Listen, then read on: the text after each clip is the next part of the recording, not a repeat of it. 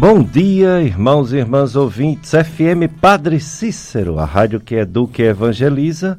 Programa Dicas de Saúde chegando para você viver melhor. Eu sou Péricles Vasconcelos, médico clínico do aparelho digestivo, gastroenterologista. E o programa Dicas de Saúde há muitos anos, com você aos domingos, promovendo saúde, falando de bons hábitos de vida boa higiene pessoal, atividade física para todos, alimentação adequada, né? alimentação boa, rica em fibras, sem muito, muita gordura, sem muitas coisas doces, evitar os vícios que podem levar a problemas de saúde. E também promovendo, né? Você está doente, você tem que procurar ajuda. O médico, a médica, os profissionais de saúde, nutricionistas, educadores físicos, são pessoas que estudaram para ajudar os que estão adoentados, né? alterados na sua saúde. Portanto, se estamos doentes, devemos procurar ajuda. Hoje nós estamos nesse domingo, dia do Senhor, 9 horas a missa. Eu estou aqui com Jossianberg. Você participa do programa pelo 3512-2000.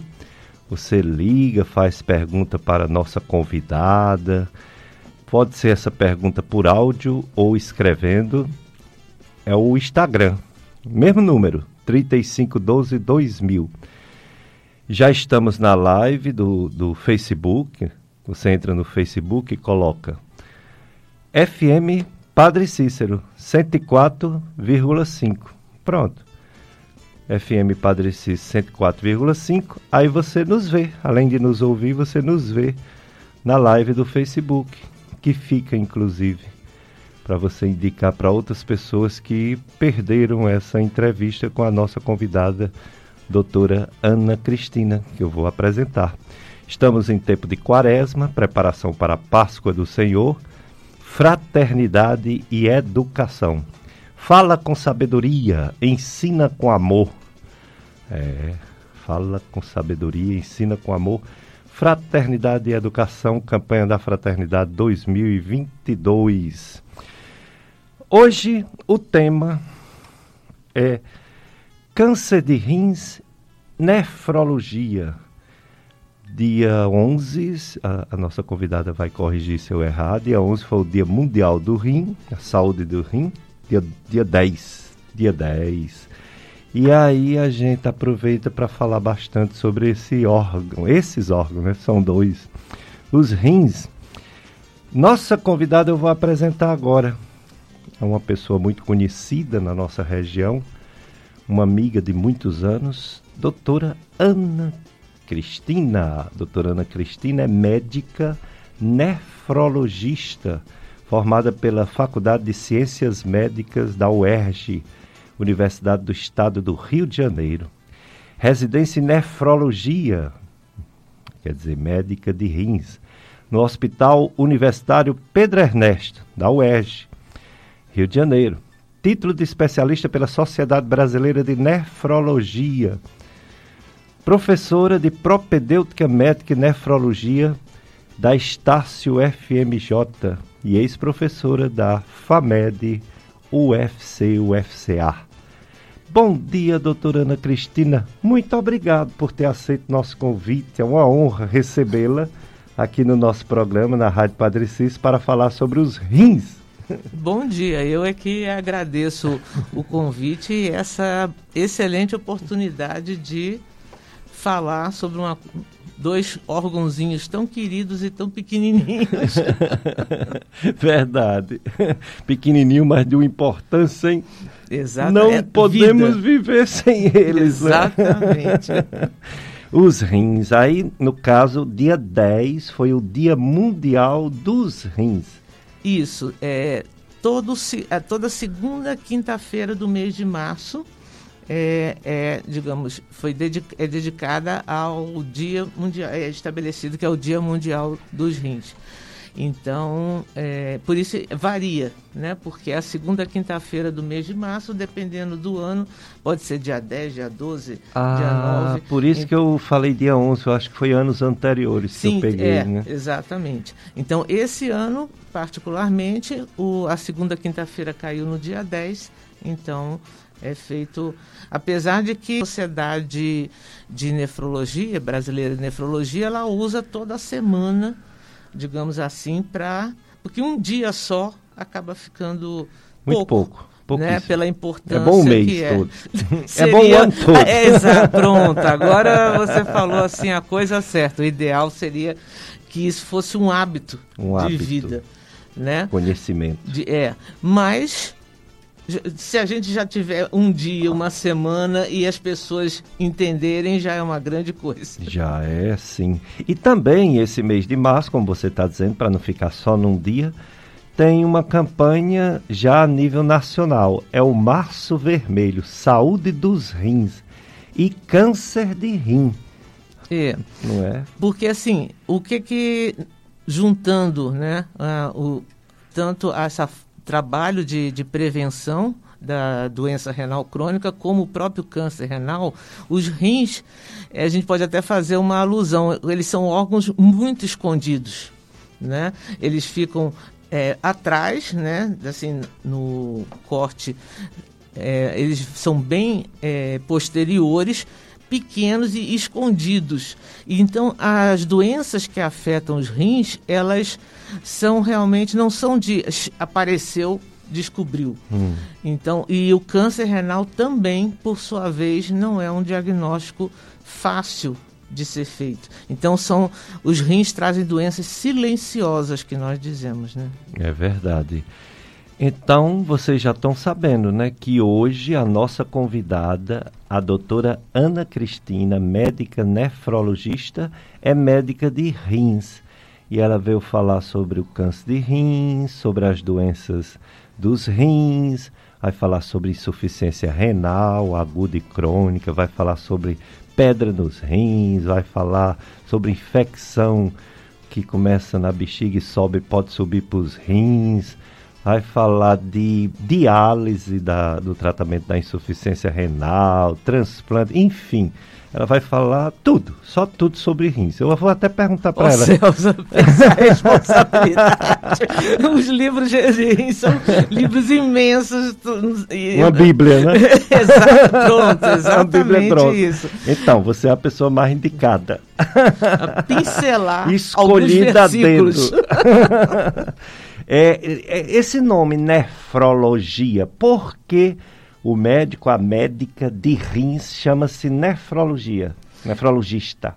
É, porque o, o néfron, né, que é a menor unidade é, do rim, é a, aquilo que concentra, é, concentra todo o funcionamento se re, e, e, nós temos cada rim um milhão de néfrons para ver como entendeu essas pequenas porções. Se a gente pegar um rim, que é uma, 150 gramas, uma coisa bem pequena cada um, em cada um deles tem pelo menos um milhão de néfros e é, uma, é a unidade é, formadora, produtora, funcional do rim. É o que faz o rim funcionar Isso, é o néfron. Exatamente.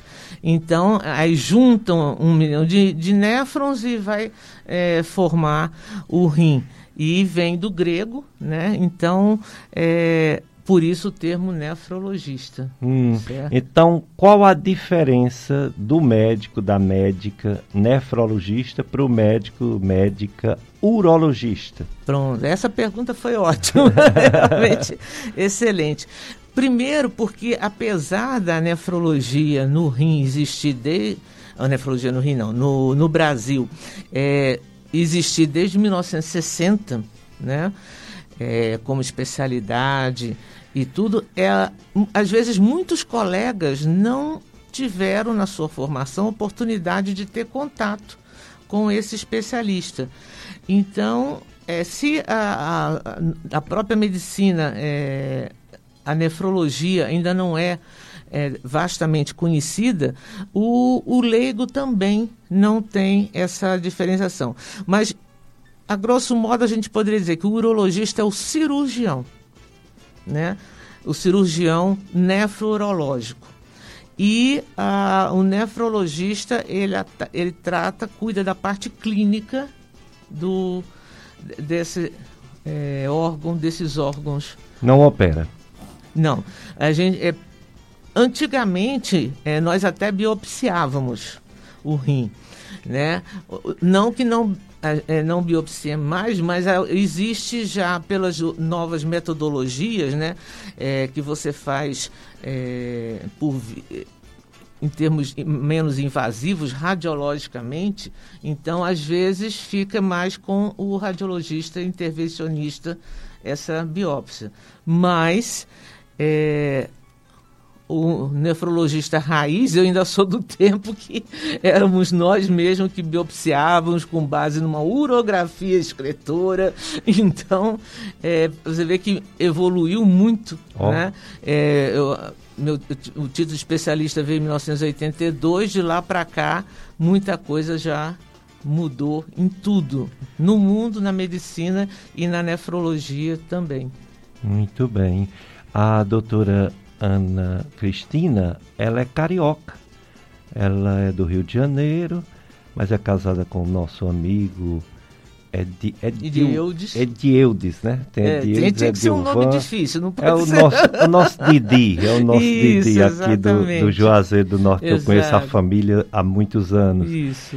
E você veio, você conheceu e constituiu sua família aqui ou conheceu lá no não, Rio não, de Janeiro? Não, foi, foi aqui mesmo, porque a época é, não havia na região, tava por problemas de mudanças de é, das pessoas viajarem, é, não, não tinha nefrologista ah, aqui na região. Olha aí. E o, o Hospital Santo Inácio, nosso antigo Hospital Santo Inácio, que Isso. tanta é, foi teve a sua importância né, aqui na região, já tinha um centro de diálise funcionando, mas é, pelas normas né, precisa ter um nefrologista para responder tecnicamente pelo centro ser responsável técnico.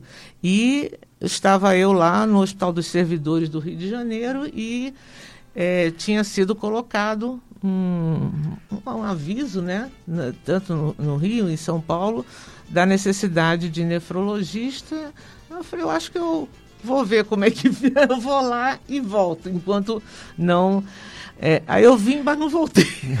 Ficou, ficou, Foi. casou, tem filho, Isso, é. Aí criei uma raiz e virei um juazeiro, um pé de joá. Então você é pioneira na nefrologia aqui no Cariri. É, para não dizer a anciã decana da região. Exatamente. Vamos falar esses temas. Pioneira, eu gostei desse tema. Mais... Eu vou, eu vou pegar não pra é mim isso. Mais bonito, mais romântico, não é. pioneiro. Exatamente. Eu também sou pioneiro da Gasto no Juazeiro. Tá vendo? Então o, nós fazemos parte Quando de um eu clube. voltei, em 89, você veio que ano para o Juazeiro? Foi em 91. 91, pois eu vim em 89 e só tinha o doutor Montoril, que infelizmente Sim, foi, faleceu, né? foi. né? E eu da conheci. endoscopia tinha José Landim Júnior, que Sim. também faleceu. E o Hernandes também, o doutor Hernandes, que ainda está na ativa, Isso, né? Eu exato. cheguei junto praticamente na mesma semana do doutor Hernandes. Também sou pioneiro. Olha, que bom! não vamos dizer decano, não. Mas é. Então, nefrologia, diferente de urologia. Isso. O, o, o, urologista, ele opera, ele também vai até a pelve masculina, próstata, não é isso? Isso, é. E o nefrologista fica com os rins mesmo, que já é coisa demais. Já. Já é um universo. Exatamente. É, Nós com, nos complementamos como especialidade. Exato. Né? Inclusive, é, tem antigos urologistas daqui da nossa região, desse tempo que não tinha nefro, que é responsável por transplante de rins, quer dizer, se transformou em sim, sim. nefrologista, né? Faz segmento, faz acompanhamento, faz sim, né? acompanha a diálise dos pacientes, né? Isso. Aquela geração que quando a gente chegou aqui já tinha, né? Doutor Coutinho, doutor é. Valêncio, né? Exato. Eles já estavam aqui. Não, Valêncio não estava ainda não. Depois, veio não depois, foi? Depois, Valêncio é, foi depois, exatamente. mas Coutinho estava. É, Coutinho já. Gilberto, estava... que infelizmente né, faleceu. Nossa, um cirurgião assim de mão, mão cheia, cheia e nos ajudava muito oh. em decisões importantes que tivemos que tomar. Foi. Realmente foi um, uma é. grande perda, meu Deus. Rins, então o assunto é rins. Você já sabe, você que está com alguma dúvida, algum problema, você tem a oportunidade de tirar suas dúvidas com a nossa convidada de hoje, a doutora Ana Cristina, médica nefrologista. Doutora Ana Cristina, vou começar por um dito popular. Tome água, tome água para não ter doença nos rins deve ser verdade, né? É fundamental, né? Tomar bastante líquido, hidratar bem. Mas existe limite. A água pode ser prejudicial. Essa história de tomar água o dia todo pode não ser bom para todo mundo. É, foi, é, é, muito, essa sua pergunta foi muito certeira. É, a tal história, 60% do nosso corpo é água. É. Né? Então, nosso peso, independente de qual seja, quer dizer, isso falando o adulto, a criança, o percentual recém-nascido chega, às vezes, é, dependendo do, de, com quantos meses de gestação nasceu, 90% do corpo é água. é água. Por isso que qualquer diarreiazinha, qualquer vômito, a criança desidrata hum. com muita é, facilidade. Então, 60% do nosso peso ser água, a gente, com isso já, a gente já percebe a importância da água. Né? Agora, o que, que acontece? É, as pessoas, a coisa do mau hábito. Né? As pessoas não criam esse hábito e é incrível como isso é muito frequente de beber água. Então, beber água é muito importante. Mas, como tudo na vida, a escassez e o excesso são prejudiciais. Então, se você, por exemplo, sente necessidade de estar bebendo 3 litros e meio de água por dia, necessidade, né? É, é bom ver se não tem alguma coisa errada aí. Ou você está eliminando líquido demais e está causando sede e você está repondo, e por que está eliminando tanto? Né? É, ou então tem alguma patologia que faz levar essa ingestão excessiva. Por outro lado, se você também bebe pouco líquido, é, às vezes, é, na maioria das vezes é mau hábito né? As pessoas estão trabalhando cada vez mais, aí não querem se levantar para beber água, não tem. E isso aí acontece, mas beber água é fundamental. Manter esse 60% do peso corporal em água é muito importante. Muito bem, então vamos beber água, mas se a necessidade, como a doutora Ana está falando, é imensa, é uma sede sem acabar, então pode ser algum problema, pode ser até diabetes. Né? Exatamente, que é o que é, não quis assim me adiantar, mas é exatamente isso. Digamos, a coisa mais comum né, é o diabetes, né, que a Dá pessoa uma sede, uma fome, urina, urina demais, muito, urina muito e acaba tendo muita sede muita e sede. vai beber água, né? É. Então o, o mais comum é esse. É, Agora, é interessante bem. que tem paciente que às vezes precisa beber água, mas já teve um que chega assim, doutora, a senhora não tem assim um remedinho para me fazer beber água? Meu Deus! Porque assim, é tão fora do hábito não dele, é. é. tão difícil para ele não beber lembra. água que ele pede um remédio para beber água. Aí você não sabe se você ri ou se você chora. É verdade. Olha o pessoal na live já nos acompanhando. A Maria Lúcia, Maria Lúcia Pinheiro de Oliveira, Lucimar Silva da Costa, Valdelice Tavares, Marlene Almeida, Maria Socorro de Melo. Todas desejando bom dia pra gente, bom dia para vocês também, nos acompanhando na live. Bom dia. Festa do Padroeiro São José. É, o mês de, de março tem muita festa ao Santo São José, que ele é o padroeiro do Ceará. Ele é o padroeiro de várias cidades, né? Por exemplo, Missão Velha. Ele é o padroeiro de Missão Velha.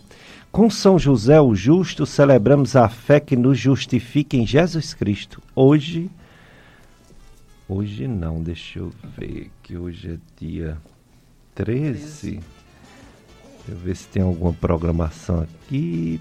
Tem, normal, né? A programação do ofício de São José, novena, solene missa, 19 horas, e a quermesse, 8 e meia da noite. E a grande festa, dia 18 de março, em homenagem ao Santo São José, o pai adotivo de Jesus.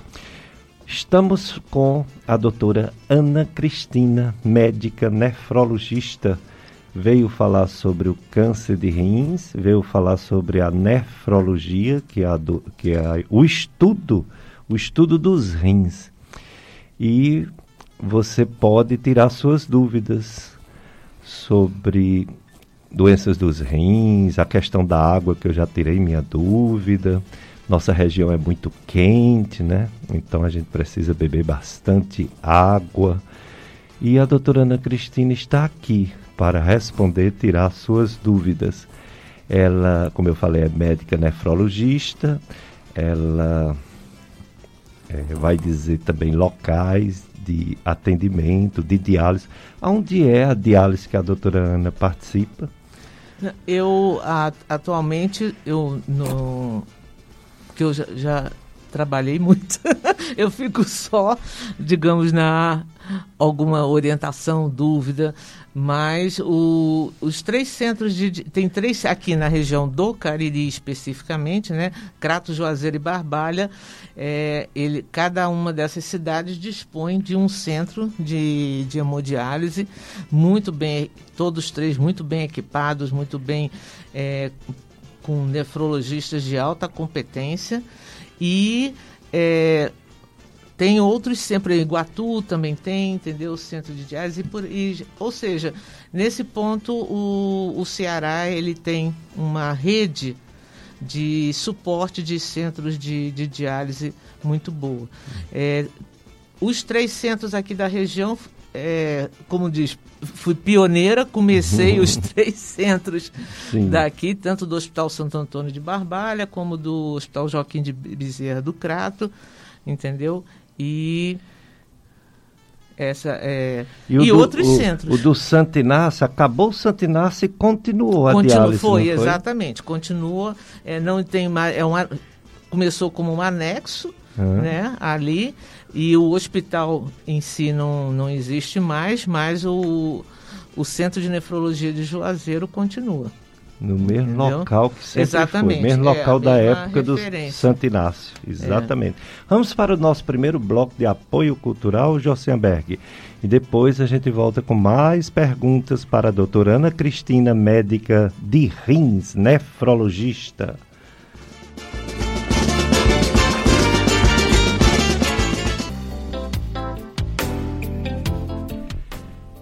É, programa Dicas de Saúde ao ar todos os domingos, Deus permitir, todos os domingos, de 7 às 9. Estou aqui com Jossenberg, estou aqui com a minha convidada, a doutora Ana Cristina, que é médica nefrologista, é, título de especialista da Sociedade Brasileira de Nefrologia e professora universitária da Estácio FMJ e também já foi da FAMED UFC, UFCA.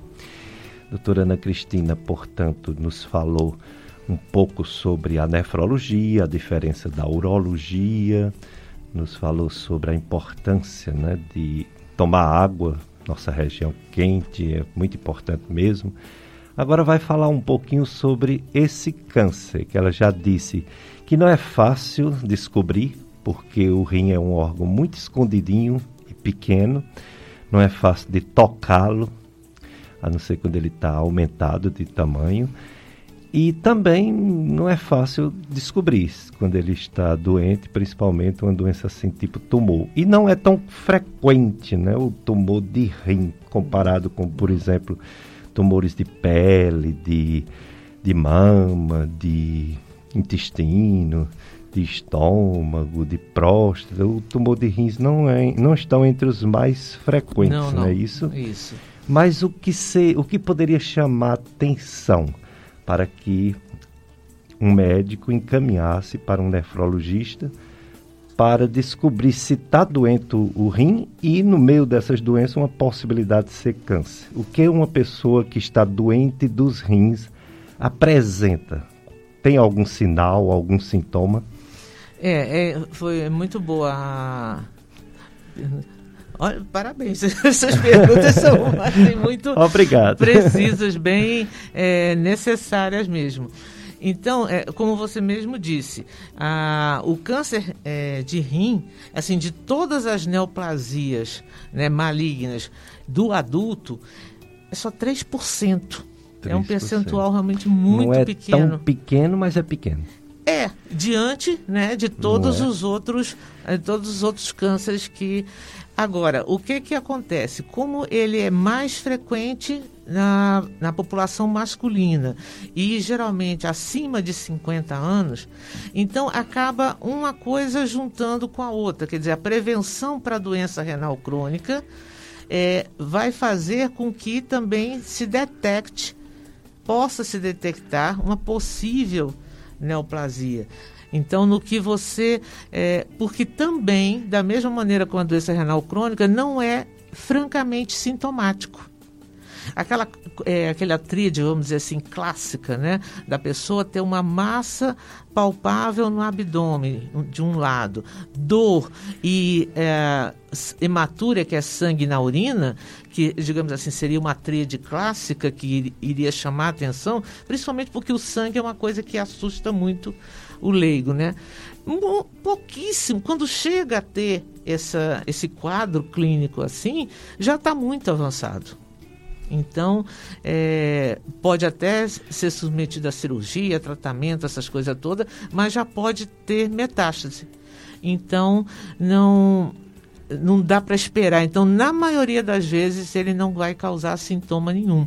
Pode, às vezes, ter uma alteração na ultrassonografia, pode ter uma alteraçãozinha é, nos exames e chamar atenção para investigar. E na investigação é feito o diagnóstico. Então, como toda, todo câncer, quanto mais precoce a detecção, melhor a, a evolução, o prognóstico e tudo. E o tratamento, sendo viável ainda, o tratamento que você espera é cirúrgico. Hum. E aí é quando a gente passa a bola para o nosso colega urologista. É quem né? tira, tira esse, Isso, esse mas, comprometido. Exatamente. E, obviamente, investiga. Aí você vai ter que investigar pulmão, tudo, para ver se já tem alguma repercussão nesse sentido. Ah, né? Muito bem. Conosco a Dodes do Crata, Maria Goretti, a Valdelice Tavares, a Lucimar Silva da Costa, todos acompanhando a live de Facebook. É, você entra no Facebook, quem não está ainda ligado, está só ouvindo no rádio, você entra no Facebook e bota assim, FM Padre Cícero 104,5. Pronto.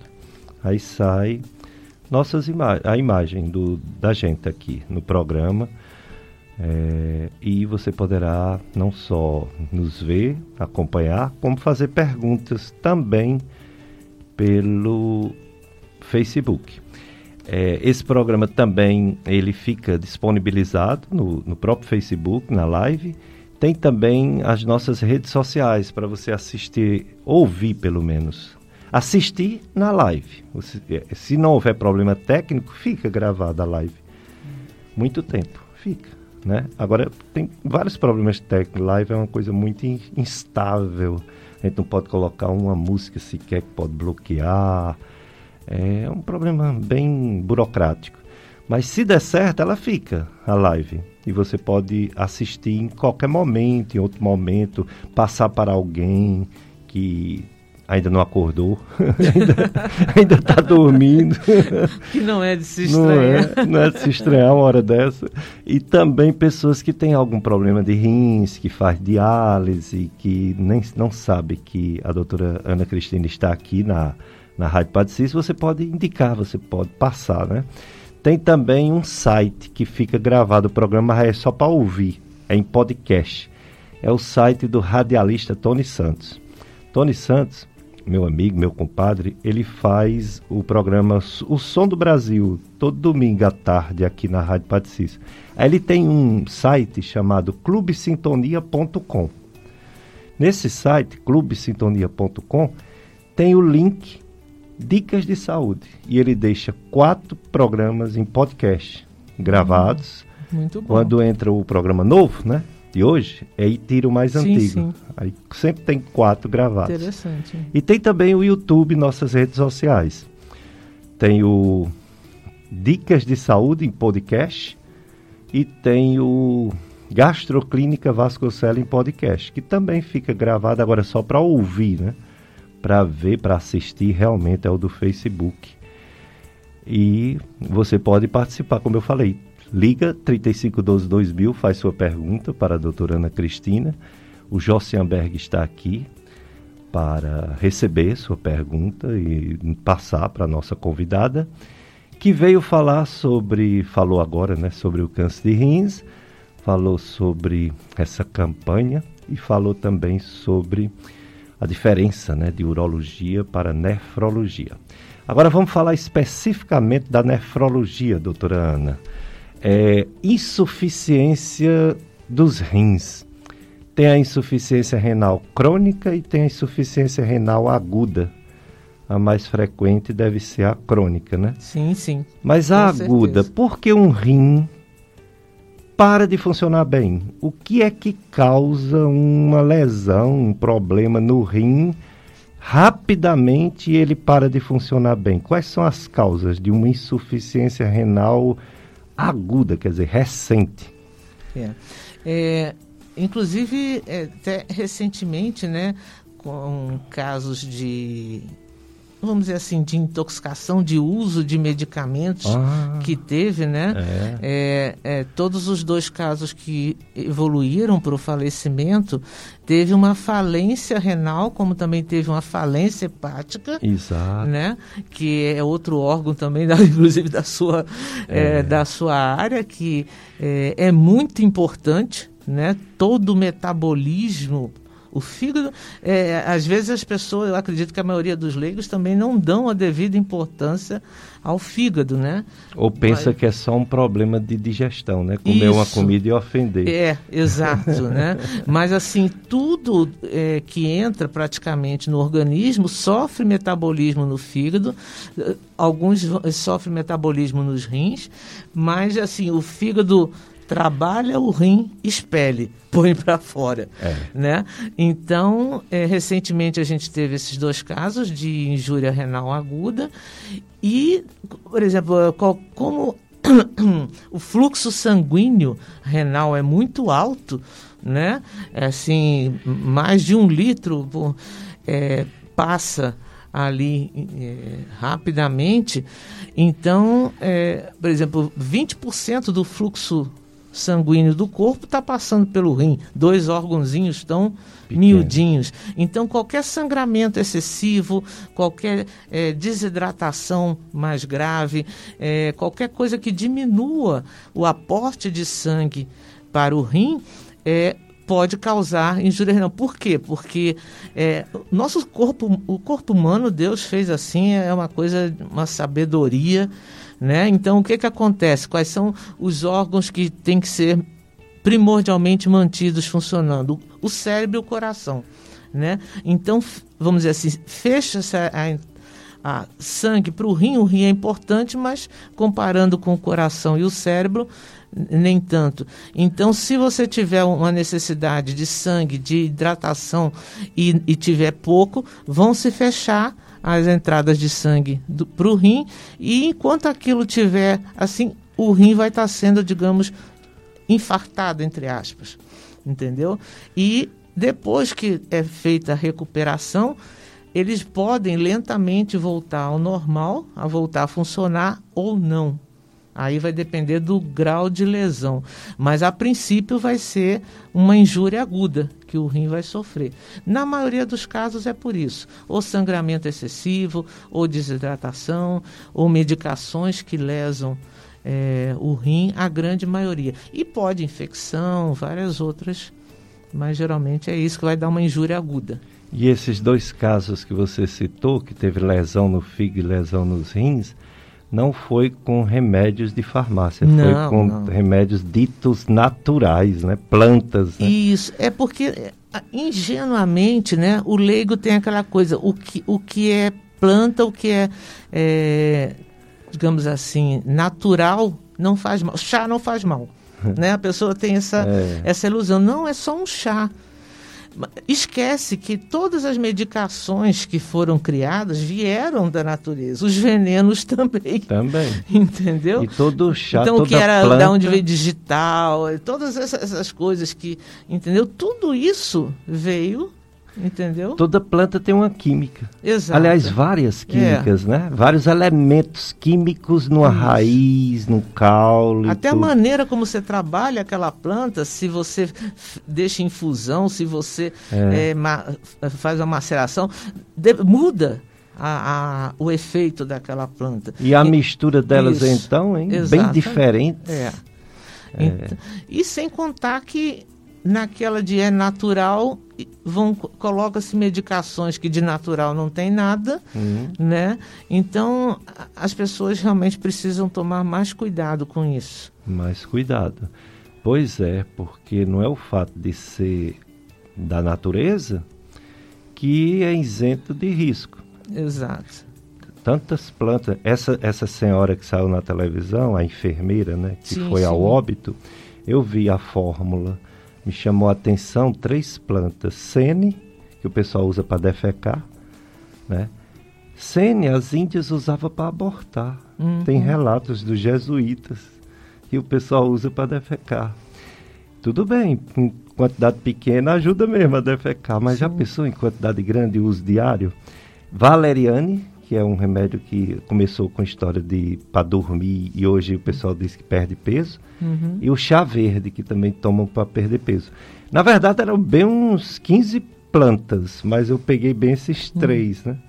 Então, como é perigoso você misturar, misturar remédio de farmácia sem prescrição médica e misturar plantas sem orientação nutricional nem médica, né? É, é assim, você fica assustado como é que as pessoas arriscam tanto, né? E arriscam por, to, por total desconhecimento. É. E a, é única natural. coisa interessante é porque assim, não, mas em fulaninho funcionou. já começa que fulaninha, fulaninho você é você. É, já você já é diferente dela. Exato. E, né, mas Olha aqui o pessoal participando da live. É, a, é o Sebastião Martins Filho, ele está em Águas Belas, Pernambuco está Olha. em sintonia, dizendo muito importante esse tema de saúde. O, a Lúcia Rocha, desejando bom dia para a gente, para você também, Lúcia. A Veridiane diz muito bom o programa de hoje, obrigado, Veridiana. E o Cícero Nascimento, ele também diz ótimo programa, bom dia, bom dia para você, Cícero Nascimento. Ele quer saber algo sobre a nefrologia. Uhum. Ele diz assim: cálculos renais Fale, doutora Ana, de cálculos renais. Como posso. É... Ah, eu não entendi o que ele colocou aqui. Como posso, não sei o que, a quantidade de cálcio. É... não entendi a quantidade. É... cálculos renais. Como posso de, de mira, não entendi. Quantidade, pois o meu é de cálcio. O cálculo dele é de cálcio. É, cria, cria cálculos. Cálculos renais, Sim. tem vários tipos, né? Tem, tem, tem vários tipos. Realmente, é, os de cálcio os é, são os comuns. mais comuns, né? Agora, o existe assim a parte de litíase, ela se divide tanto para o nefrologista como para o urologista. É, na, na realidade, assim, a pessoa, digamos assim, que vai colaborar com o paciente para eliminar é, o, os cálculos propriamente ditos, vai ser o urologista com alguns procedimentos, né? É, o litotripsia, o, que também evoluiu muito nesse tempo. Exato. No entanto, uma coisa que acaba não sendo, digamos, encaminhado, ou o próprio paciente, é, quando ele se vê livre dos cálculos, ele se sente aliviado, não procura o nefrologista, porque qual seria a função do nefrologista? na litíase renal. É fazer uma avaliação metabólica do paciente. Então, é, ah, mas eu já sei que o meu cálculo é, é de estruvita, meu cálculo é de cálcio, é, mas é, às vezes, os rins podem ter um, vamos dizer, um defeito metabólico que favorece a formação de cálculo. Ou às vezes não são os rins que têm isso, mas são os hábitos de vida da pessoa. Né? Então, é, existem cálculos de ácido úrico. Às vezes o, o paciente, por exemplo, tem problema de, de cálculo um teor alto de cálcio. Mas não é, é, a solução não vai ser deixar de tomar leite, nem restringir. Às vezes o simples fato dele não ter uma ingestão de líquido suficiente vai favorecer com que ele forme o cálculo, porque a urina fica concentrada, se deposita, não tem aquele fluxo, é como é que nem se você não tem a água do rio correndo, o que tiver de depósito na água, ela vai ficando. É. E, e, conforme vai secando, vai endurecendo. Então, é, isso tudo, é, essa avaliação não vai ser o urologista que vai fazer, é o nefrologista que vai avaliar se a, o seu rim está acidificando da maneira correta, porque tem que ter o pH certo. Então, certos é, cálculos, se a urina está mais alcalina, vai tender a se depositar certas substâncias, se a urina está ácida demais. Então, isso tudo tem que ser avaliado e não sair fazendo restrições à torta direita. Né? E mesmo uma pessoa que faz um exame de imagem e descobre que tem cálculo, que tem pedra nos rins, nem sempre assim precisa tratar. Às vezes a pessoa acha por acaso, foi fazer o exame por outros motivos, uhum. encontrou uma pedrinha e diz Eita, eu estou doente, eu tenho que tirar. Nem, a maioria das vezes nem precisa. Né? Não, né? é, porque também vai depender do tamanho é. do cálculo, né? Se ele está num local que está causando alguma obstrução, né? E às vezes é só realmente o ato de beber líquido, é como se você estivesse lavando aquilo. Ah, mas já tem um mês que eu estou bebendo muita água e ele não sai. Você não sabe quanto tempo levou para ele se criar ali. Aí você, as pessoas são muito imediatistas. Imediatista. Né? Então é, é importante isso, mas eu diria que em 80% dos casos é falta de líquido. É, agora, outras vezes ele obstrui mesmo, ele entope. Sim. E pode dar uma insuficiência renal, não é isso? Isso, é, aí vai, depende do local onde ele está. Às vezes pode ser uma, uma obstrução muito localizada. Agora, se a obstrução se dá a nível de ureter, realmente ele pode é, obstruir aquele rim e, por incrível que pareça, a pessoa pode até não sentir nada, porque a obstrução pode ser lenta e o rim vai se acomodando. E vai é, dilatando devagar, a pessoa às vezes perde aquele rim sem perceber. E além da infecção que pode desenvolver. Né? Porque aquele local que fica ali é, obstruído, ali vai juntando né, bactéria. Então, às vezes, o paciente aparece com uma septicemia, que é uma infecção generalizada, quando vai ver, tem um cálicezinho do rim que está com obstrução e ali criou um foco de, de infecção. Exato, é. é mesmo. Pois é, então quem tem cálculo renal tem que pedir uma avaliação, principalmente do urologista, para ele saber se o que a pessoa está sentindo é realmente do cálculo ou não. A pessoa Isso. às vezes tem dor nas costas e acha que é rins, né? Exato. Aliás. E aí, quando... quando encontra o cálculo, acha que a dor é por causa do rim. A maioria das pessoas que tem dor nas costas pro... quer saber se é dos rins, né? E é. os rins não costuma dar tanta dor, não. Né? Não, né? exatamente. Geralmente é, é coluna, coluna, é músculo, é, é, artrose, postura, postura errada, entendeu? É, essa dor é, a dor lombar, né? É, dá muita dor de cabeça para o nefrologista. O pior é quando encontra alguma coisa, porque a pessoa acha é, que a dor é aquilo. É aquilo, e não é. Tem uma pedra, a pedra não está obstruindo, é, não, está, é. entendeu? Não está fazendo nada. É uma pedrazinha minúscula de, de 0,4 centímetros, que, que sozinha, se você beber água, sai. Ah, mas é porque eu tenho problema de rim. Não. E um Na jovem, maioria das vezes um é jovem coluna. com dor lombar faz um, um exame da coluna, não dá nada faz o exame da ultrassom e da cálculo renal. Aí Ele o é nefrologista é diz: Não, o que você sente é um problema muscular, Isso. não é essa pedra. Aí ele diz: Quer dizer que o senhor está me dizendo, a senhora está me dizendo que o que encontrou não é a causa e o que não encontrou é a aí causa. Na cabeça do leigo vira um nó isso não aí é. ele não consegue é, não aceita não aquilo aceita. né aí você mesmo que venha tirar aquela pedra que ela venha desaparecer aí acha não mas deixou uma sequela deixou uma areia não saiu tudo não mas a maioria das vezes é, é, é um desafio para o nefrologista porque você se vê obrigado a colher uma história muito boa tem que examinar o paciente do fio do cabelo à ponta do pé, entendeu? Para de repente chegar para ele o seu problema não é rim, é coluna. Ó, oh, esse nosso ouvinte, né? Ele falou exatamente isso que a doutora Ana Cristina está falando. Ele disse que o urologista dele disse que não mexesse, porque a causa é, dele, vamos dizer assim, do que ele sente não é do cálculo e que as coisas que ele sente é mais por problema circulatório, porque ele foi operado do coração, ele toma Marevan, hum. é, e não deve mexer com o cálculo se ele tem essas complicações, e o cálculo não é a causa principal do que ele sente. Olha, está vendo? é mais frequente isso do que a maioria do leigo imagina, entendeu?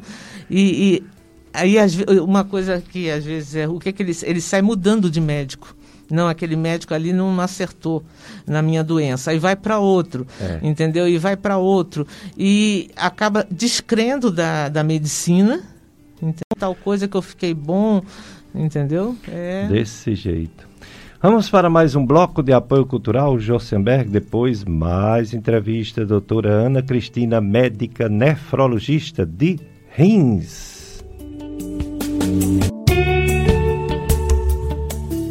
FM Padre Cícero, a rádio que educa e evangeliza. Eu sou Péricles Vasconcelos, programa Dicas de Saúde até 9 horas, quando começa a missa, transmitida também aqui na FM Padre Cícero. Estamos em tempo de quaresma.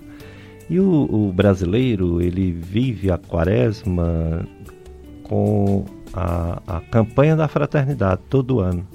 Esse ano o tema Fraternidade e Educação. E o lema Fala com sabedoria, ensina com amor. Provérbio 31, 26. É a maneira brasileira de viver a quaresma, preparação para a Páscoa, no tema da campanha da fraternidade. Hoje o tema do nosso programa é a saúde dos rins e estamos aqui com a médica nefrologista doutora Ana Cristina médica univers, é, professora universitária e médica de rins, doutora Ana Cristina. Ela falou várias coisas já e vai continuar tirando nossas dúvidas. É, tem uma pergunta aqui para a doutora Ana, vamos pegar.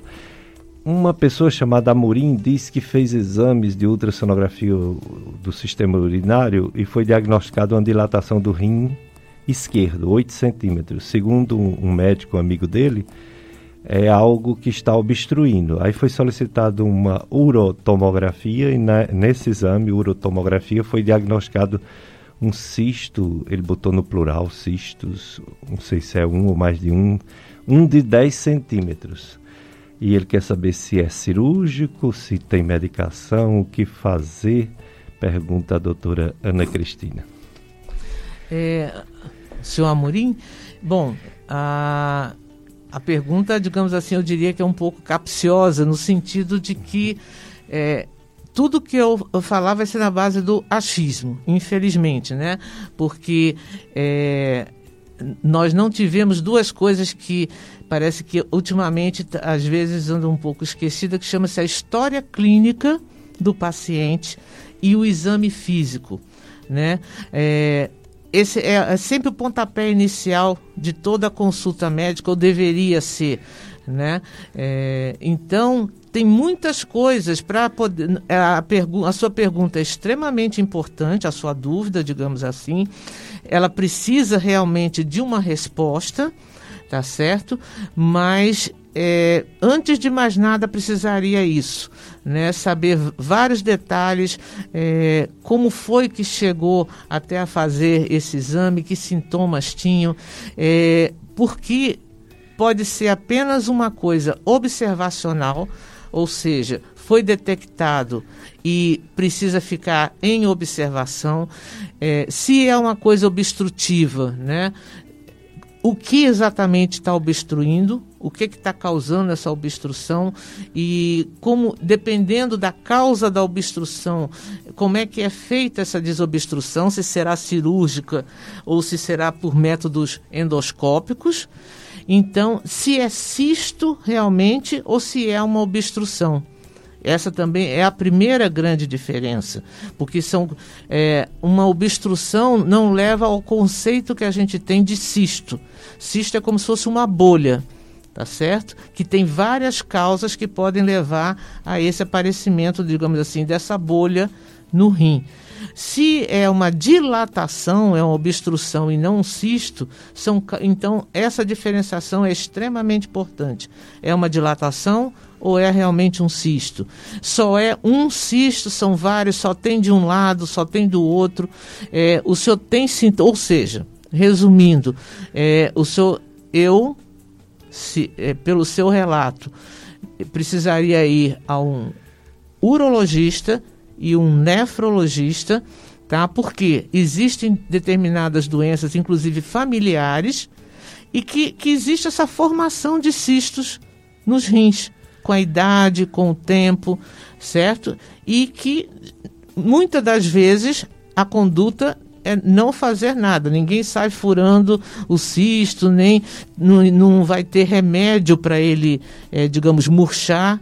Tá? Então pode ser uma doença genética, pode ser um aparecimento de um, um, cisto simples, pode ser uma dilatação, existem muitas possibilidades, mas sem sombra de dúvida, é, pelo tamanho, como o senhor falou, 10 centímetros, né, não se pode ignorar.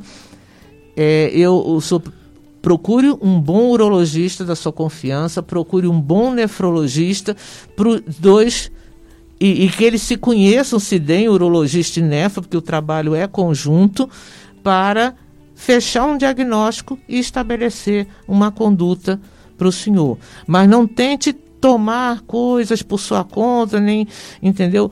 Mesmo um, um colega, mas se não for dessas especialidades, é, mas procure esses especialistas. E se de alguma maneira o sou, eu, eu fiquei curiosa de saber, porque eu sou.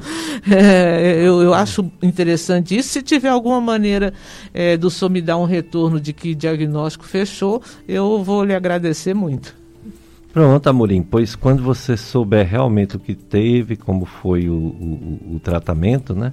Você liga aqui para a rádio, manda mensagem, que aí eu passo para a doutora Ana Cristina, que é especialista em rins.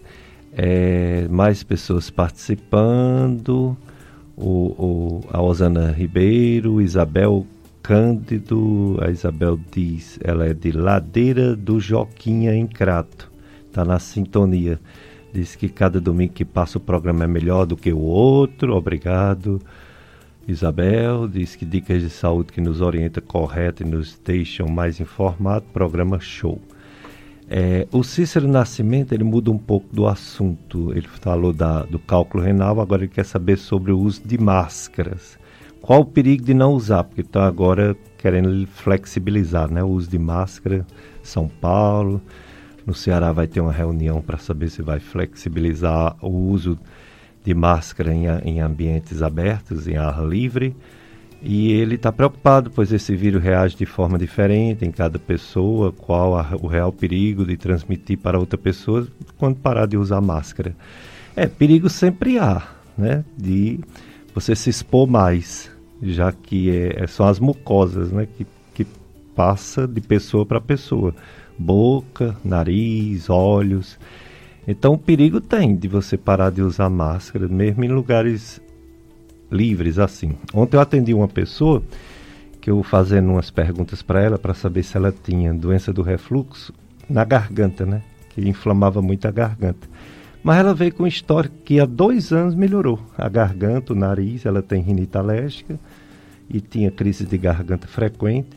E dois anos que ela está melhor coincidentemente, o tempo que passou a usar máscara. Olha aí, como máscara não é só para Covid, né? É para muita coisa.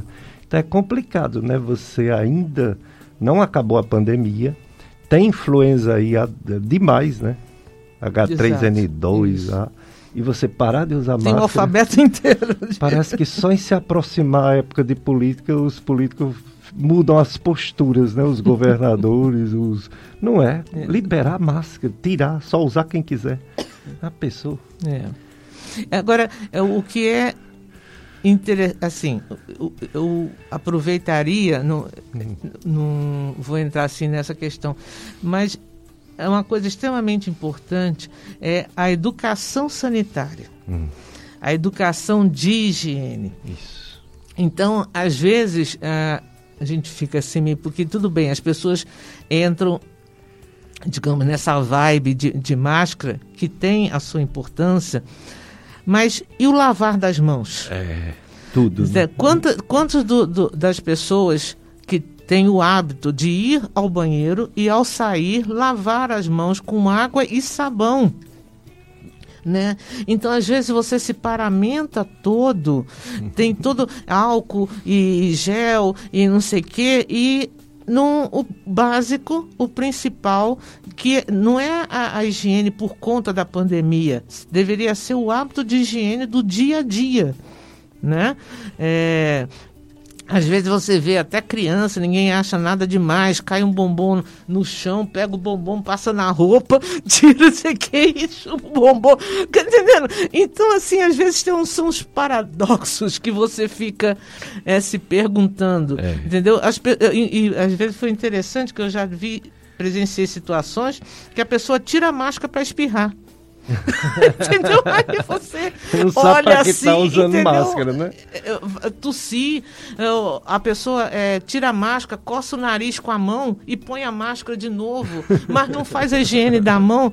Gente, é, é muito paradoxo no meu juízo. É, é, é, complicado, viu? Parece que a pessoa pensa que a máscara é só para não pegar, quer dizer, não se preocupa em passar suas doenças para os outros, né? É, e da mesma forma, você às vezes está na fila de um supermercado supermercado, a pessoa da frente fez isso, botou a mão no balcão depois, quer dizer, sabe, você. E às vezes quem está nem se toca, né? Então é, é, é, é difícil. É Nesse verdade. ponto, o japonês ele tem assim uma um hábito, né? Que ele já usa qualquer coisinha, tá Não de é. máscara e as pró a própria higiene. Então tem muito cultural também nisso. Muito né? cultural, é muito. é mesmo. Bom, agora vamos falar sobre o maior problema eu acho, eu imagino, da nefrologia, que são as insuficiências renais crônicas. Isso. É, que pode levar até a necessidade de ficar fazendo a diálise. Isso. Quais são as causas, doutora Ana Cristina, da, do rim perder sua função com o passar dos anos? A insuficiência do rim antiga, assim, que vai ficando, vai chegando, vai chegando isso. e chegou. Exatamente, e por, esse, e por isso é o motivo da campanha né, do, é, Previna-se e a campanha do Dia Mundial do Rim. As maiores causas de doença renal crônica é o, a hipertensão arterial e o diabetes mellitus. E, como eu disse, são doenças silenciosas. A doença renal crônica é silenciosa. Então, é, quem trabalha em diálise é assim, a conversa 90% dos pacientes. Mas, doutor, como é que meus rins não estão funcionando? Eu tenho que fazer diálise, eu nunca senti nada nos Urino rins. Urino normal. Nunca senti nenhuma dor, não tenho nada. Então, a maioria dos pacientes, eu diria que 70% dos pacientes que vão para a hemodiálise e posteriormente, quando tem a sorte de um transplante, eles nunca sentiram nada nos rins nada. Mas tem história de hipertensão arterial e ou diabetes mellitus. E a hipertensão arterial é mal cuidada. Porque também a hipertensão é uma doença que não dá sintoma. Só também. vai dar sintoma quando a pessoa tem um AVC, acidente vascular cerebral, tem um infarto. Então, é, a minha pressão é 14,10. 14,10 não é uma pressão boa para ninguém, entendeu? Não é mesmo. Mas ele não sente nada, ele não sente falta de ar, ele não sente dor no peito, eh, ele não sente dor de cabeça. Não, tá bem. Aí, ou então é hipertenso, faz tratamento, aí a pressão ficou ótima. Não, olha, ultimamente a pressão está 12,8. Ela já foi 16 por 10, está 12,8. Mas pressão alta não tem cura. Não, eu, eu atualmente eu não estou nem tomando remédio. Ela vai aumentar novamente. Entendeu? Porque ela está boa, está normal, porque está em uso do remédio. Está em uso de uma dieta com pouco sal, é, diminuiu o estresse, começou a ter atividade física. É, você vai ter que diminuir ou suspender o remédio conforme a orientação do seu médico. Fa... Não, eu estou muito bem. Tem visto a pressão? Ah, faz uns seis meses que eu nem, nem sei quanto tá. E aí quando vai. E a, a função dessa, desses exames é exatamente isso. É, você tem que verificar sua pressão, você tem que verificar como é que está o seu status de glicemia e é, pessoas que são hipertensas, são diabéticas, é, de, são de famílias, né? Eles têm, são dois exames muito simples que tem que ser feito todo ano. É dosar a creatinina no sangue e uma amostra de urina dosar a microalbuminúria, a perda de proteína na urina. Então é um exame simples de urina, o sumário, com a pesquisa de microalbuminúria e dosar a creatinina. Faça isso todo ano para poder realmente detectar qualquer complicação de função renal logo no início. Essa microalbuminúria é uma urina só, Simples. igual ao sumário de Isso, urina? Isso, mesma urina do sumário. Não é 24 pode... horas, não. Não, não. Hoje em dia, graças a Deus, os laboratórios Acabou evoluíram, entendeu? Você pode até precisar fazer uma pesquisa, mas esses eh, são exames de triagem entendeu? Extremamente importante e muito simples. É. Tanto que tem dois laboratórios que agora, a partir desse, vão procurar fazer no Brasil todo até fevereiro de 2023 é, pacientes que são sabidamente hipertensos e diabéticos, eles vão distribuir gratuitamente para fazer esses kits para detectar entendeu? Tipo, não, nunca soube ter problema renal, só sabe que é hipertenso e diabético. E vão fazer esses dois exames para prevenir, para detectar precocemente qualquer alteração. Esses dois ou renal. esses três? Sum, é, creatinina, sumário de urina e microalbumina. É porque o sumário é tão simples, né, que você pode, mas o mais importante é a microalbuminúria okay. e a creatinina e a creatinina. Exato. Exato. Muito bem. É, eu, eu, um, um, médico nefrologista, amigo meu, uma vez me disse uma coisa que eu achei interessante. Ele falando sobre a importância desses exames, né? Creatinina, sumário de urina. Aí, sumário de urina é um exame tão simples, né? É. Aí ele, eu questionei ele, aí ele disse, rapaz, um sumário de urina bem feito equivale a uma biópsia Nossa, de rim. Exatamente. É. Nós, nefrologistas, vemos o sumário de urina nesse contexto, porque o pH, entendeu? se a perda, por que, que a, a microalbuminúria, no caso, é mais importante? Porque quando o sumário vem a detectar proteína, a quantidade de proteína é muito alta. É. A microalbuminúria, como o nome está dizendo, é uma pesquisa de uma fração entendeu? Então é muito mais precoce do que quando dá proteína positiva no sumário. No sumário. O sumário você também vê é, piúria, se tem infecção, né? Então é, se tem sangue, que às vezes a urina está clara e quando vem o exame tem lá duas, três cruzes de hemácia. Se tem açúcar, né? Diabetes que não Exatamente, sabe que é diabetes. Isso. Então, mas se tiver que escolher, escolher a microalbuminúria. Isso. Entendeu? Só o sumário não vai ser suficiente, mas dá muita coisa. Exato. Outra coisa que me chama a atenção quando você fala o diabetes, que são pessoas que não controlam bem, que fica comendo um docinho aqui e acolá, e a pressão alta. E a pressão alta, quando a gente é estudante de medicina, a gente aprende que quem é melhor para tratar pressão é nefrologista e não cardiologista. E todo mundo oh, vai para o cardiologista. Adorei, adorei. Olha, como estou dizendo, você é perfeito. Eu nunca esqueci isso. Exatamente. Até porque o mecanismo que dá a pressão alta tem muito a ver com os rins, né? E uma coisa que, assim, é, os colegas cardiologistas, graças a Deus, me dão muito bem com isso. O que seria do nefrologista sem o cardiologista? Não, né? não.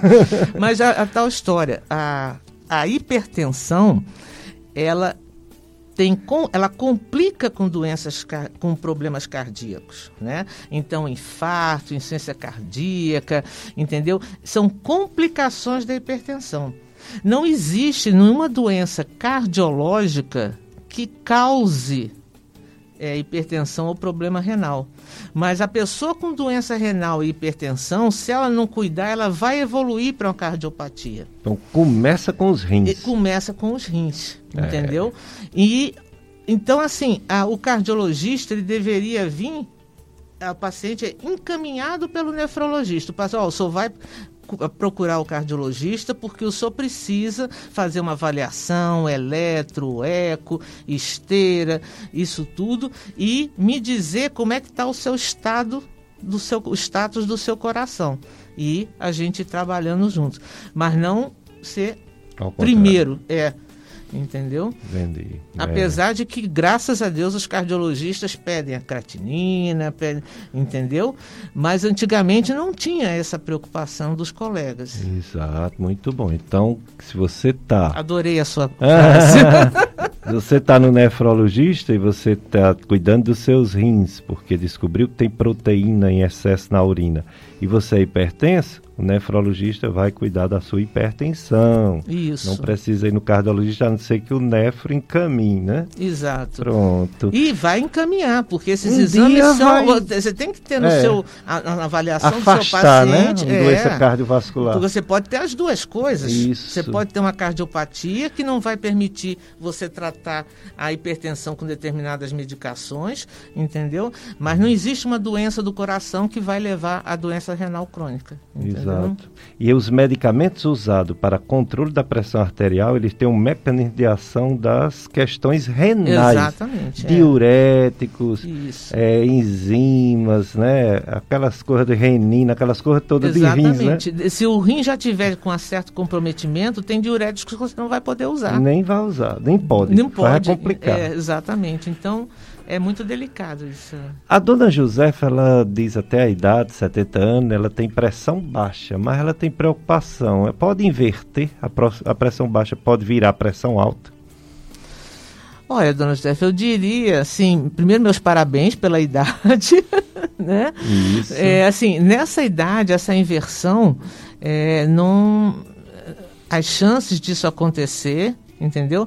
Agora, uma coisa que eu gosto, eu aproveitando a sua fala, dona Josefa, a, essa, esse conceito de pressão baixa, certo? Também as pessoas dizem, ah, minha pressão é baixa, eu tenho uma pressão de, de 9 por 6. Você se, você se sente mal com essa pressão de 9 por 6? Quer dizer, o correto é 90 por 60, mas eu vou dizer 9 por 6? Não, eu não sinto nada. Então a sua pressão não é baixa. O seu normal é esse entendeu?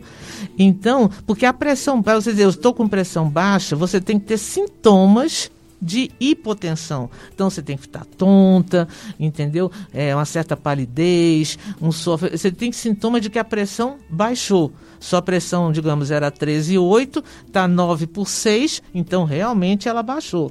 Mas se você a vida toda sempre teve essa pressão, esse é o seu normal. Entendeu? Então, quando a gente diz assim, ah, 13 por 8, significa que 95% da população mundial vai ter essa pressão. Mas tem essas outras pessoas que nós médicos chamamos da curva de Gauss. Então, os extremos dessa, dessa curva são pessoas que vão viver muito. Essa pessoa que o normal é 9 por 6, se ela chegar a 13 por 8, é capaz de ter cefaleia. Entendeu? Então, é, tem que saber se essa pressão, às vezes é pela medicação que a pessoa toma. A maioria das pessoas que se queixam de pressão baixa, novamente eu vou voltar ao tal da água, do líquido. O dia está quente, está um calor, faz vasodilatação, não bebe líquido, aí sai na rua, então levanta muito rápido, a pressão baixou. Se tivesse fazendo a ingestão boa de líquido, a pressão não baixaria. É verdade. Exatamente. Bom, pessoal, infelizmente o, o, coronavírus não acabou não, viu? Tá, tem gente aí pensando que acabou, não acabou não. Tivemos um registro de um falecimento essa semana no Juazeiro, semana passada foram três. É, houve uma diminuição, graças a Deus. Mas é sinal de que a doença não acabou. É, tem ainda em torno de 26 pessoas com Covid aqui no Juazeiro do Norte, 9 internadas em hospital e 17 em casa. Ah, semana passada tinha tinha 8, né, 241. É realmente uma diminuição de 89%. Graças a Deus, diminuindo o Covid-19 aqui no Juazeiro, no Cariri, no Ceará, no Brasil e no mundo. É, no caso de internações, né, nova internação, a média na semana passada era de 10, então houve uma diminuição de 10%. E a nível do Ceará também, faz muitas semanas que o Ceará está com diminuição de casos e mortes de coronavírus.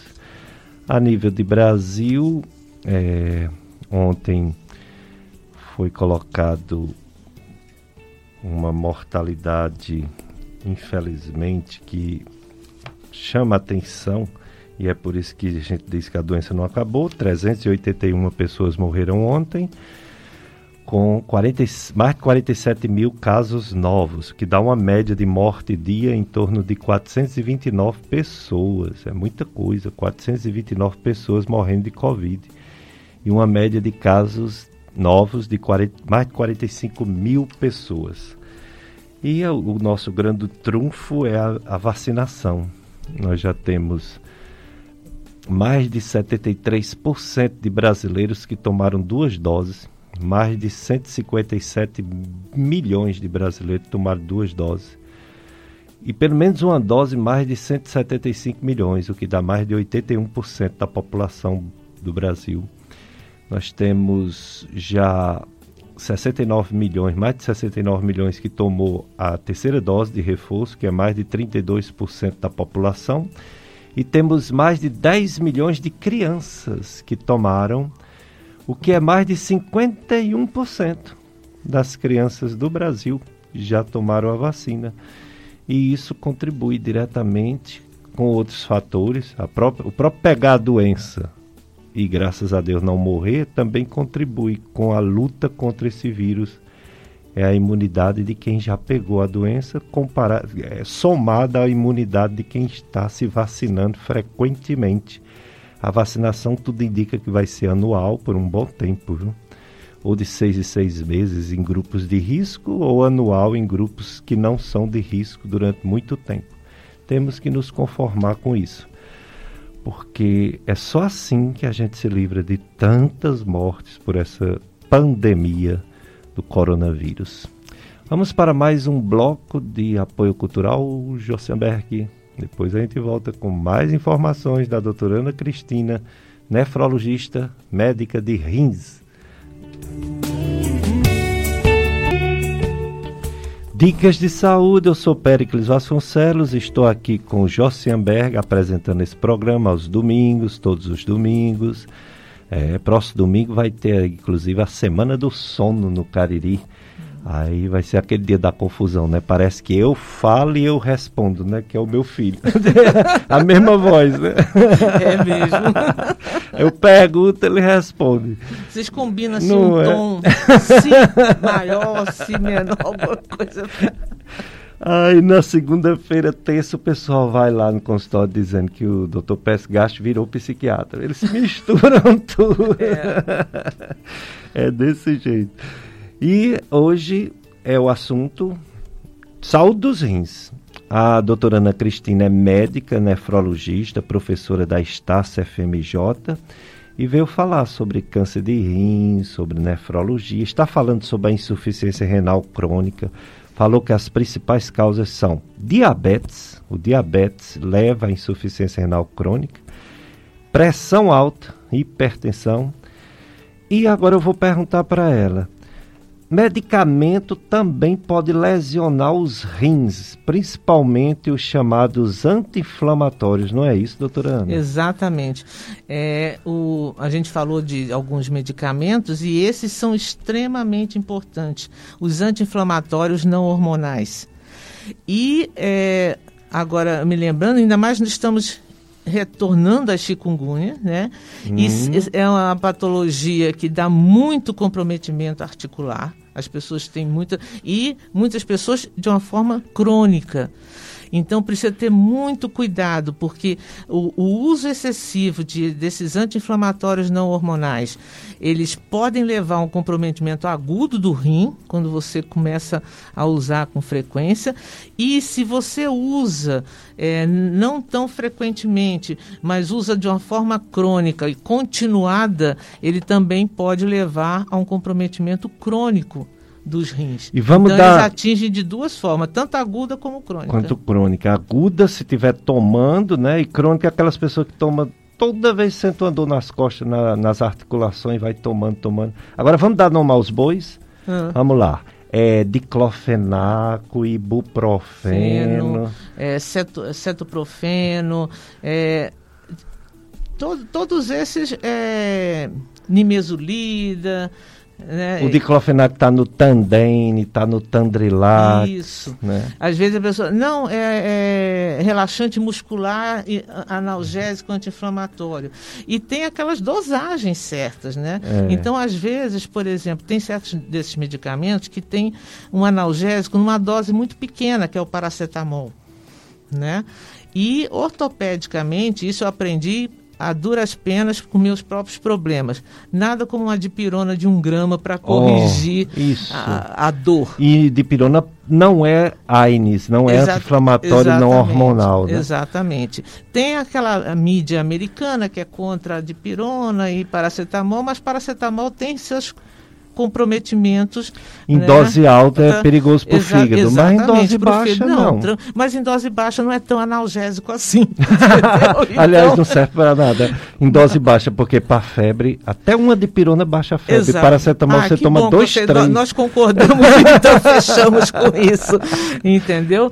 Então, às vezes a pessoa começa a tomar esses remédios múltiplos, tem várias coisas juntas, com uma dose de anti-inflamatório não hormonal elevada que a dor não passa, e às vezes eu, eu, eu indico exatamente isso. Tome a dipirona de um grama, se necessário, aí pode associar um anti-inflamatório, mas numa dose. E outra coisa, se você é hipertenso e diabético, e, e, isso a gente já sabe que compromete o rim silenciosamente, essas medicações, o paciente idoso e hipertenso e diabético, a, a chance de lesão por, pelo AINES é, é muito maior muito maior. E é, quando a doutora Ana fala desses remédios, a gente questiona mesmo, porque o objetivo desses remédios não é tirar a dor, e a dipirona não tira a dor. Pode, pode ser que não tire totalmente, mas ajuda. Outros medicamentos também podem tirar a dor. Tem até remédios antidepressivos, né, que pode sim, tirar sim. a dor. Tem opioides que usado com orientação né? médica né? Tirador melhor do que os anti-inflamatórios. É. O problema é tudo uso indiscriminado Isso. e crônico. Tudo tem que ter a sabedoria, o bom senso. Né? Não Porque você chega na farmácia para comprar, por exemplo, antibiótico, não vende, é receita controlada. Agora, esses de clofenac e buprofeno é, é, de, é, é livre. É. Aí você guarda estoque em casa e toma toda a dor que e tem. E sem você contar que até aspirina em dose elevada e não é todo mundo que pode, entendeu? Então é, bom senso, não tem, entendeu? Essa também ser mais regulada. A aspirina, o AS também lesiona os rins? Não, não. Em dose alta? Não, não, não, não lesiona. Mas Ele é um assim, AINES diferente. É, não, é, entendeu? Não, não, chega, não tem. Agora é a tal história. Se você é um paciente que tem determinadas patologias, entendeu? Ah, o uso indiscriminado da aspirina pode vir a piorar, mas o rim, assim, não é um nefrotóxico, você não considera como nefrotóxico. Entendeu? Como esses outros. Exatamente. E o hormonal, que o, é não hormonal, o hormonal é corticoide. Pode, isso. A curto prazo também parece que não é tão não, lesionado, não, é, não, né? Tudo depende do tipo né, de corticoide. Se você é uma pessoa hipertensa, que de repente tem um problema renal, que os seus rins não trabalham bem a retenção de líquido, entendeu? Então talvez você tenha que tomar, mas tenha que fazer alguns ajustes em diurético, alguma coisa assim. Você tem que ter uma, uma indicação médica precisa para certas E esses né? modernos anti-inflamatórios que vão na, na coenzima ciclooxigenase 2, né? né? Uhum. Eles também podem lesionar o rim se tomar muito, mesmo sim, jeito, sim, né? Sim. É anti-inflamatório, né? Mesma maneira. Entendo. Entendeu? É. Então, realmente é, é foi, é muito, foi muito bom você ter mencionado isso, principalmente que agora as pessoas estão com muitas dores, às vezes até somáticas, né, psicossomáticas, estão deprimidas, estão é, e acabam ficam fibromialgia, dia, né? exatamente. Então isso tudo é, tem que ter o equilíbrio, tem é, que ser indicado. Os reumatologistas dizem que não se trata é, fibromialgia quanto inflamatório não esteroide. E o pessoal toma muito, é. né? Aí Entendeu? só vai fazer mal o estômago, o fígado e os rins. exato. é. E não, e não trata a fibromialgia. E não trata o principal, que é a fibromialgia. É, os rins, portanto, é, muita gente precisa fazer esse procedimento chamado diálise. Quando é indicado? Quem precisa de diálise e quem não precisa? Porque eu vejo muita gente que tem uma insuficiência renal e os médicos nefrologistas uhum. como você diz que não precisa de diálise. Quem precisa? Exato. É. Antes, eu, eu só um, uma observação que eu acho um dado importante, é, coisas que a maioria do, dos leigos às vezes não sabe. É, quem produz o hormônio, porque o rim também é um órgão hormonal. Quem produz o hormônio, que é a eritropoetina, que vai agir na medula para produzir sangue, é o rim. Né? Quem produz a vitamina D final, tá? que é um 25, um 25 hidróxido de hidróxido, ela é o rim, entendeu? Então, o rim não é só aquele órgãozinho que faz xixi. Ele também é um órgão hormonal, para vocês verem a riqueza né? Eu sou suspeita falando de rim, eu sou muito entusiasmada com eles, entendeu? Então são dois órgãos muito, eles filtram, eles trabalham a acidez do corpo, eliminando ácidos, eles produzem hormônios, entendeu? Então por isso que muitos pacientes que entram em diálise, geralmente eles têm anemia. E às vezes tem pessoas que só descobrem que precisam fazer diálise porque foram fazer investigação de uma anemia que não tinha, não sabiam a causa. Então, é, agora respondendo a pergunta do Dr. Péricles, é, quando a indicação de diálise? Hum. Tanto vai ter indicação se a sua é, se você tem uma injúria aguda ou então se você tem uma injúria crônica. É claro que o mais comum, né, para vocês verem atualmente no Brasil, e isso é um dado muito subestimado, nós temos 148 mil pacientes em diálise no Brasil deve ser muito mais do que isso, porque nem todos os centros de diálise reportaram os seus números. Da mesma, e aqui no Ceará, no momento, nós temos 5.300 isso cadastrados, cadastrados na sociedade, mas tem muito mais, é, vamos dizer que teriam 6 mil pacientes no Ceará fazendo hemodiálise. Então, é, você, o que, que acontece? Daí o motivo dessa campanha de prevenção.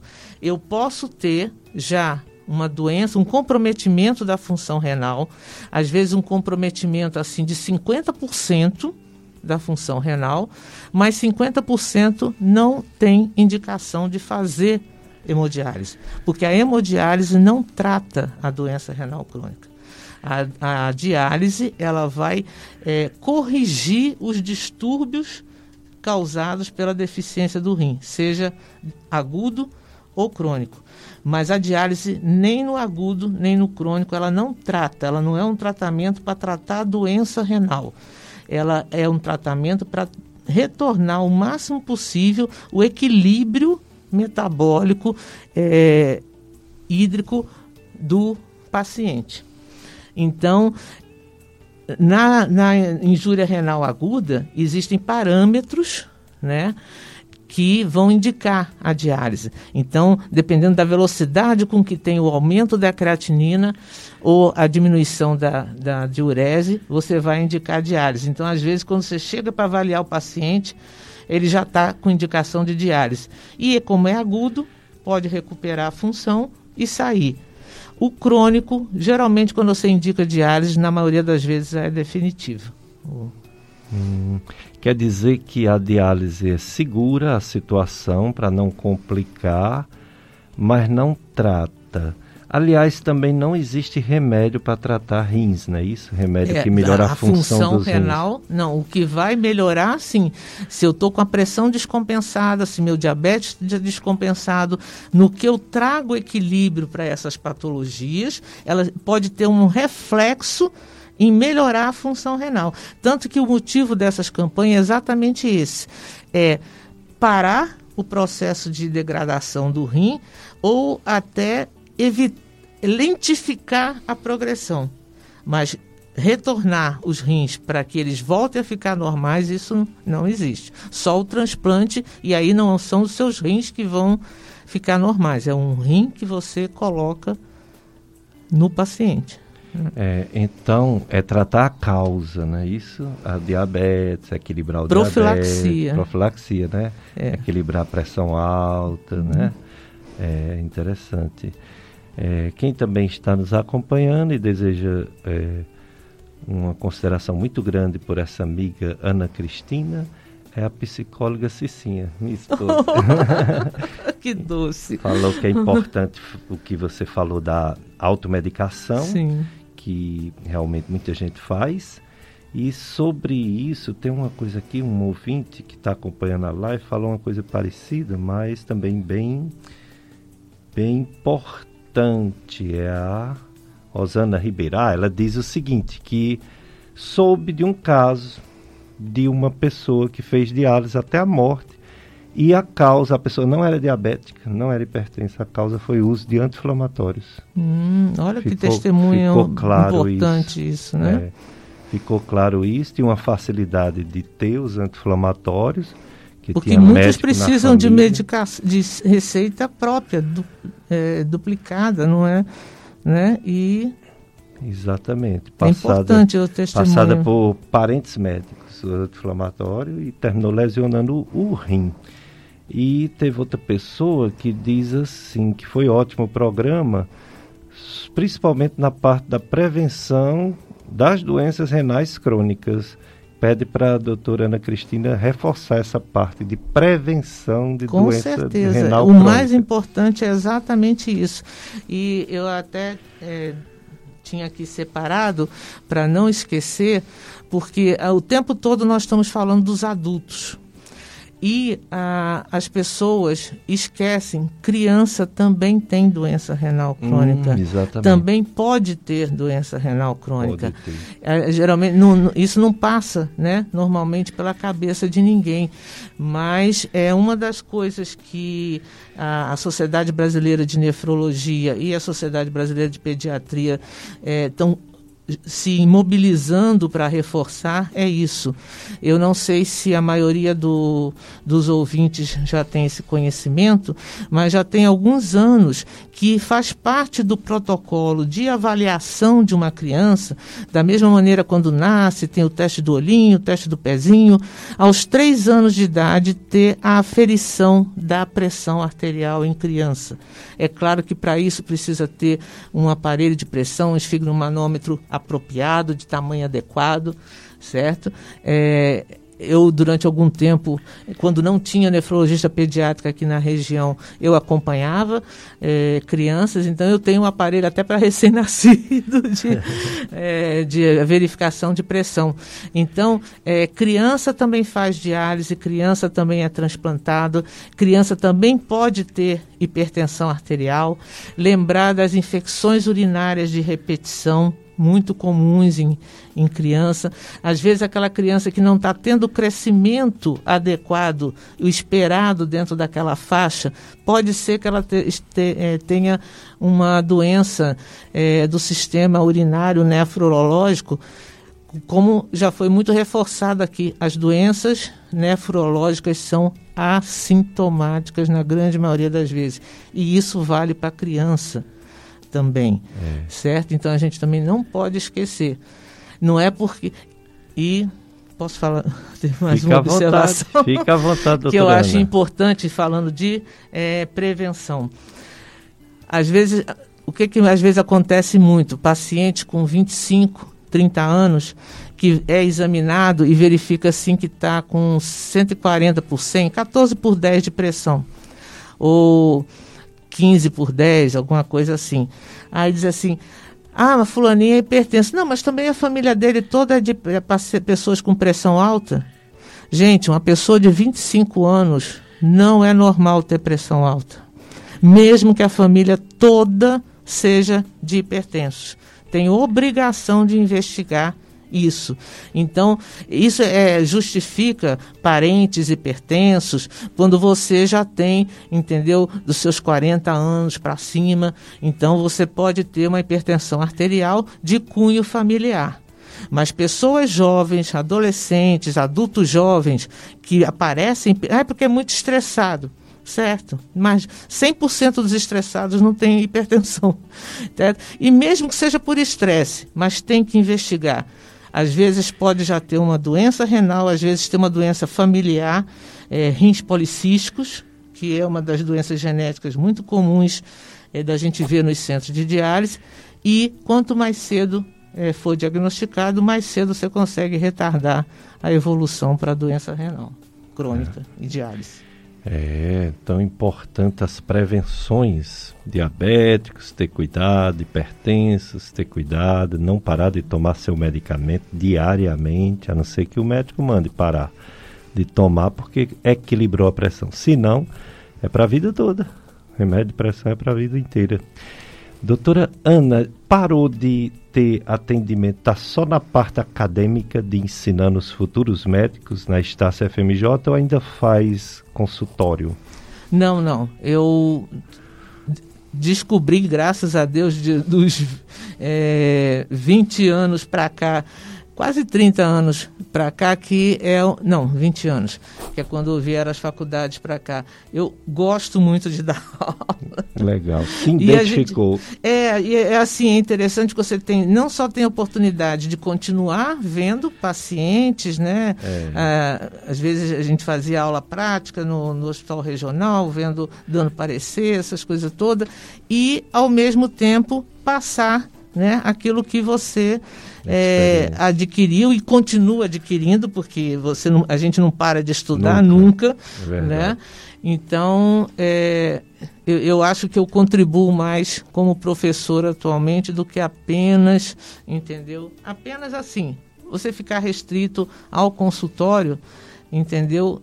Não se compara à, à vivência, você sabe disso melhor do que eu, né? De estar ali trocando figurinha com os pacientes e com os alunos. Mas tem ambulatório ligado à instituição ou não? Não, não. não. É só a parte Mas, hospitalar. É, mais de, de parecer. E, eu, é a coisa que eu, eu gosto mais, é mais dinâmica. Dinâmica, de hospital mesmo. Aí seria nesses hospitais que tem serviço de isso. nefrologia, não é isso? É, ou às vezes até, por exemplo, o, muitos tempo, quando não estava ainda de licença, no próprio regional não tem o serviço, mas tem, como tem muito UTI, é um hospital de, de emergência, de entrada, é, vocês tanto, a gente tanto tem pacientes já nefropatas que sofreram um acidente, né? É. Então, às vezes, por exemplo, o paciente é, é hipertenso, é diabético, tem doença renal crônica não dialítica, mas foi, foi atropelado, está lá, e, e, os cuidados que vão ser dados não necessariamente, entendeu, vão ser os mesmos. É, existe essa, esse diferencial, né? E sem contar as diárias de urgência na, nas três UTIs que tem no hospital, né? Então, não falta o que fazer nefrologicamente. Não falta, não. Nefrologia não falta o que fazer. Que bom, doutora Ana. Muito obrigado por ter vindo. Muito obrigado Eu é que agradeço a oportunidade de tagarelar aqui. tantas informações relevantes para a população, para quem está ouvindo, e vocês vão continuar com essa live, vocês vão passar para as outras pessoas reproduzir essa aula que a doutora Ana passou para a gente aqui na FM Padre Cícero. Então agora é momento de agradecer e suas considerações finais aos ouvintes da FM Padre Cícero. É, eu só posso agradecer primeiramente ao, ao, colega aqui de, de medicina, de docência, né, de, pelo convite. Realmente eh, gostei muito de poder ter essa oportunidade de, de passar essa preocupação para algumas pessoas. E eu finalizaria com uma coisa em relação à parte de transplante. É, seja doador de órgãos certo? Sei, muitas pessoas precisam, eu sei que é uma dor que e principalmente agora nessa época de pandemia está se passando, mas é importante, é tanto o Brasil como no Ceará mesmo nós temos uma, um sistema muito organizado, entendeu, de captação e de realização de transplante é, renal e de outro, de, de todos os órgãos de fígado. Estávamos agora mesmo conversando sobre um professor doutor Wiggins, é, que foi quem veio de Fortaleza fazer o primeiro transplante renal aqui no Hospital Santo Antônio, certo, com a gente. Então, e agora é uma sumidade em termos de transplante de fígado. E, tá, e tenham certeza, entendeu, da seriedade desses grupos. O grupo que é feito, que faz a avaliação para doação, não tem nada a ver com o grupo que faz, vai fazer o transplante. Então não existe, entendeu? Qualquer coisa. Se o paciente chega a estar realmente em morte cefálica e você conseguir superar o seu luto e ser benemerente com o outro, ter essa empatia com o outro, dou. E, e cada um de nós, eu já avisei na minha família, pode, entendeu? Se eu vier a ter morte cefálica, eu sou doadora é, de órgãos. Então, pessoas. Quem, é, quem tem paciente que faz hemodiálise sabe a importância de um transplante renal. Muito obrigada a todos.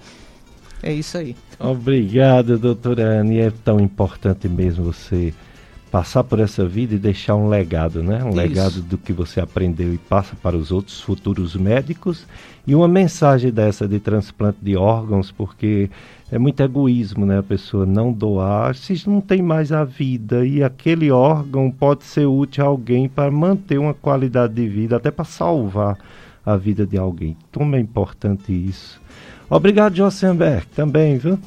sempre aqui conosco. E você, ouvinte da FM Padre Cícero, vocês vão ficar agora com a missa, que é transmitida pela rádio, toda a programação da FM Padre Cícero. E se Deus permitir, próximo domingo estaremos aqui novamente. Um abraço e uma semana boa para todos.